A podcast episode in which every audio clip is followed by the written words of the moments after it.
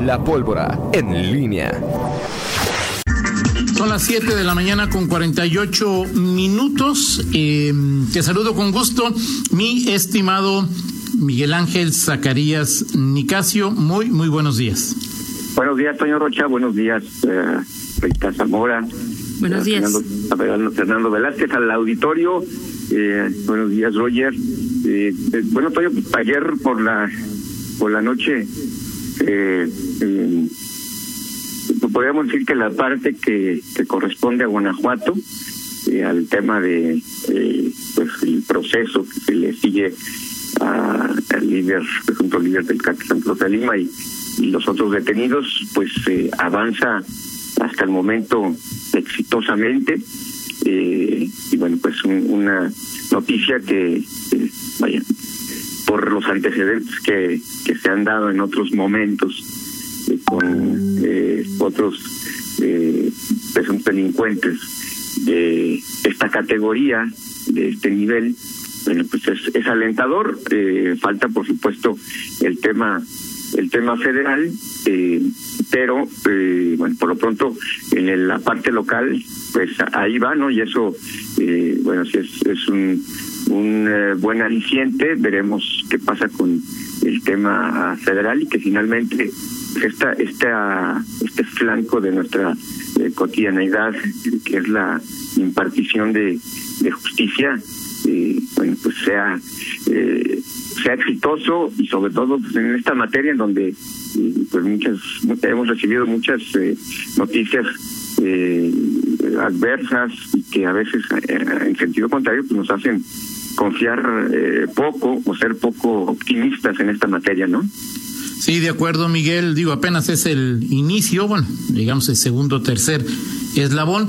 Y a mí sí me gustaría, eh, Miguel, eh, por la decisión del juez de, de vincularlos eh, a, a proceso, eh, dos cosas, ¿no? Primero, en ocasiones anteriores, cuando por lo que tú gustes y mandes, eh, habían quedado libres o no habían podido ser vinculados a proceso algunos otros presuntos delincuentes, la crítica sobre los jueces había sido virulenta, incluso en algunas ocasiones. No sé si el, el, el juez que llevó a cabo este proceso haya sido jueza o juez, pero pues me parece que hay que destacar su, su trabajo, eh, hay que destacar que esos eh, eh, eventuales ruidos que hablaban de, de corrupción, por, en principio han quedado, han quedado de lado, y bueno, pues eh, también el trabajo hasta este momento de la Fiscalía, que fue capaz de acreditar ante el, el Poder Judicial la presunta comisión del, del, delito de secuestro agravado. O sea, es decir, así como hemos criticado en otras ocasiones, en lo que va de este eh, proceso, pues me parece que hay que dejar también en claro que las partes de acuerdo con los resultados que hasta ahora tenemos, han hecho bien su, su trabajo, ¿no? Sí, y, y, y destacarlo, y, y pues sobre todo, Toño, porque eh, hay otra, digo, con, base en lo que hemos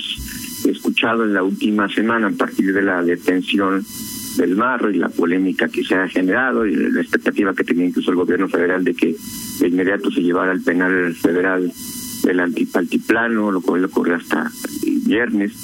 Eh, bueno, el, eh, en esta coyuntura me parece, eh, y después de, ver lo que ocurrió esta última semana, eh, el, el gobierno de Guanajuato y en general lo que es la, la fiscalía, en esta, en esta circunstancia generalmente va contracorriente, porque eh, al ser un, por todos los antecedentes, y sobre todo, bueno, se trata de un de delitos particularmente eh, federales por los que se acusa al Marro. Hay que recordar que este asunto del del secuestro pues fue justamente porque el momento en que se le detiene pues se encuentra una mujer eh, eh, guanajuatense eh, secuestrada y a partir de ahí se genera esta esta parte del proceso.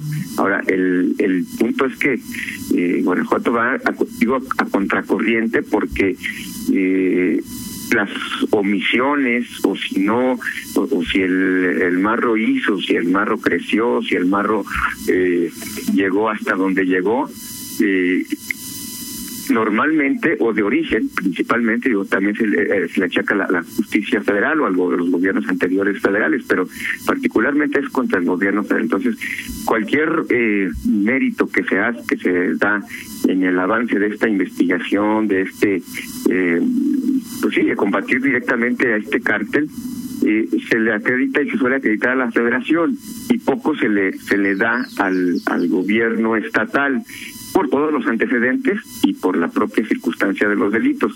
Entonces me parece que en este sentido, bueno, pues el, el, el, la autoridad en Guanajuato, la fiscalía particularmente, bueno, pues tiene que ir eh, luchando frente a esta eh, circunstancia de estar permanentemente eh, ser el, el, el villano por lo que se dejó de hacer antes, por lo que no se hizo, por lo que no se pudo hacer y porque finalmente el gobierno federal es quien está eh, o la autoridad federal es la que está a cargo de este de este caso. Y esto bueno ya pasará a la cancha justamente federal.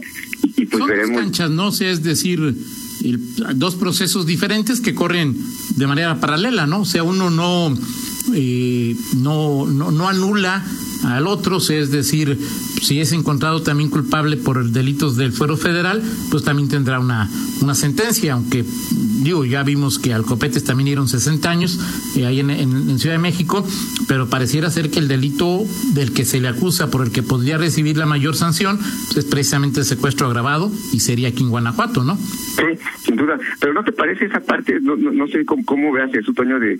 Eh, no, ¿No crees que eh, el...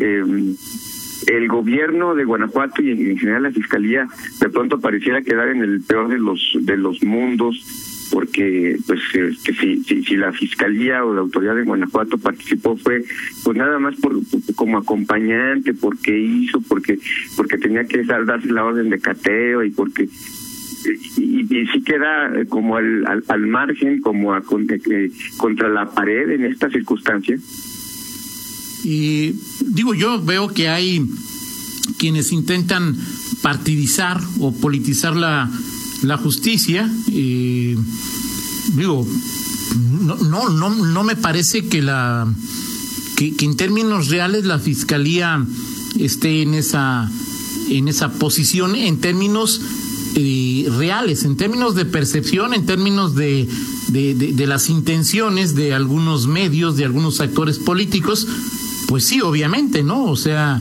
eh, digo, yo sí tengo que confesarte que, que pues, la mayor parte de los escritos que tenían que ver con que si fue culpa de uno u otro, pues como a mí mis impuestos me los cobran Miguel y este no sé si se queda con ellos la Federación o el Estado, pues a mí me dio gusto que hayan detenido a este presunto delincuente y, y, bueno, si la, o sea, es obvio que alguien tuvo una decisión, es alguien que alguien ejecutó esa decisión, es obvio que alguien lo hizo, parece ser de manera correcta. Me parece que fue un trabajo de un trabajo de equipo. Eh, sí. Si tienen más o menos éxito, pues no es algo que a mí me tiene sin cuidado realmente, Miguel.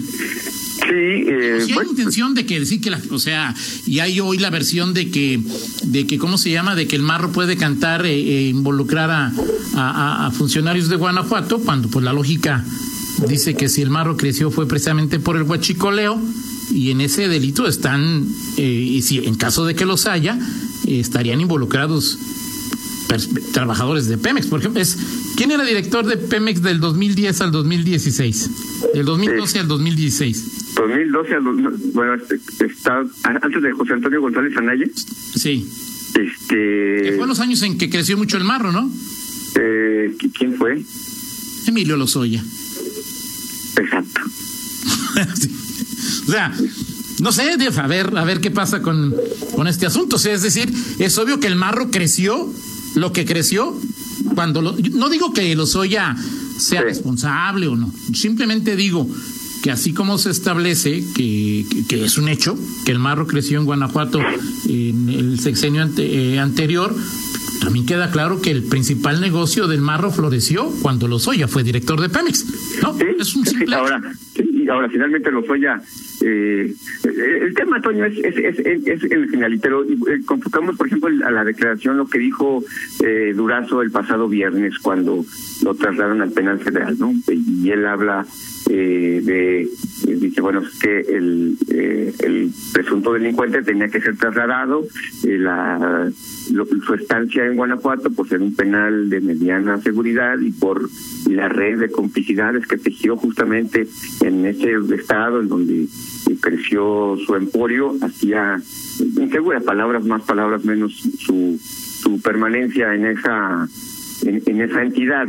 Eh, ahí me parece, bueno, ya eh, de alguna manera, bueno, Alfonso Durazo, secretario de Seguridad eh, Federal, pues eh, de alguna manera rompió un poquito esa institucionalidad que se que se había visto a lo largo de la semana, es decir, ya ya hablaba de, bueno, que se, dejar acá al al, al marro era, implicaba un riesgo y un riesgo precisamente por la famosa red de complicidades y hablaba de red de complicidades como si fuesen solamente un tema eh, eh, local. En fin, creo que en los siguientes... Me parece más bien que coincido contigo, Miguel, pero el riesgo estaba en que eh, en este proceso, al estar el presunto delincuente en un penal de Guanajuato y lo que resta de su cártel sea mucho, poco, o, eh, es mucho, le es mucho más fácil actuar o tratar de provocar eh, lo que quieras, temor, miedo, una acción de, de rescate, es mucho más sencillo estando aquí que estando en una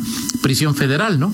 Sí, ahora, eh, ¿no te parece ya ya de, suyo, eh, es decir, eh, delicado, grave, este digo, es, preocupante, pero si ya si nos llegamos un, a un, asunto hasta aceptarlo como una normalidad, eso, o sea, cuando dices, bueno, estás en una, en una cárcel, sí de mediana seguridad, sí de, pues es tan, tan, tan corruptor el, el, el, el crimen, la delincuencia, que, que, que una cárcel de estas, o sea, necesitas estar en una cárcel de, de alta seguridad para poder estar eh, seguro y, y, que estás en riesgo de, de, ser rescatado. Es decir, esa parte, digo, ya ya lo hemos aceptado como algo. Yo, parte del, yo no pero... veo, Miguel, que el problema sea, eh, en mi opinión, ¿eh? digo, yo uh -huh. no soy ni mucho menos un experto en la materia, pero el tema no es eh, que lo puedas, o sea, si fuera fácil sacarlo de la cárcel, lo hubieran sacado. Pues el Maro estuvo aquí una semana, ¿no? O sea, sencillo, no debe, no debe ser.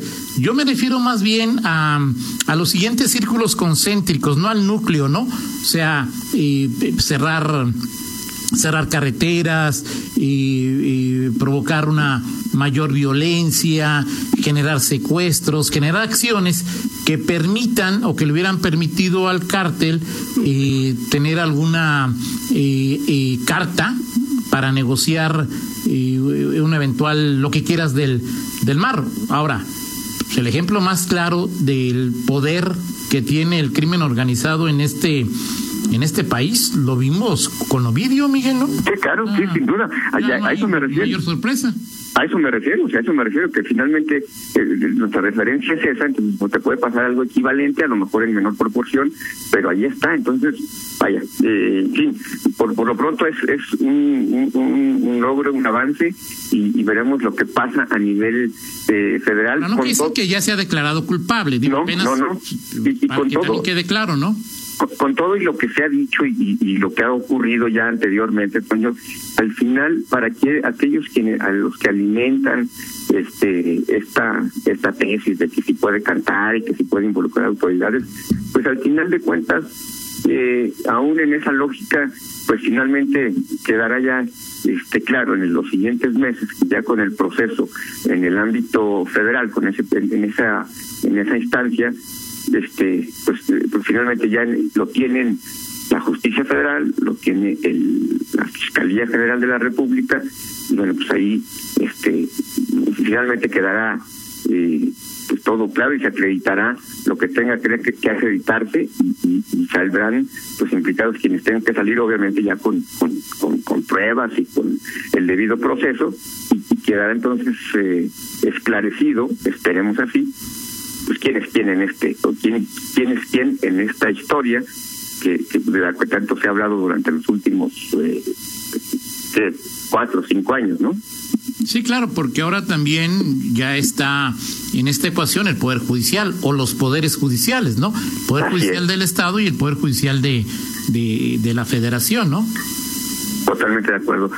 Pedrito, yo bueno, pues platicamos en el siguiente bloque, si te parece, este, eh, dos, dos temas me gustaría tocar, platicar contigo. Uno, eh, eh, está, después de que se da el semáforo naranjo y subrayo el semáforo naranja, subrayo después, vienen eh, este ya análisis en donde vemos en efecto que eh, pues en los últimos 10 días quizá el, la tendencia en cuanto a los casos en, en COVID-19 en el estado vienen, han, han, experimentado un descenso y, y bueno, a partir de ahí se da quizá el optimismo de la autoridad para para creer que, que podemos ir saliendo eh, de esta primera oleada de esta pandemia, número uno, y el otro tema, este Zapaltoño, este el 23 de septiembre se termina el contrato de la empresa con la planta de tratamiento, de la sí, perdón, de, la, de Zapal con la empresa que tiene la planta de tratamiento, y bueno, creo que se habla de, cosas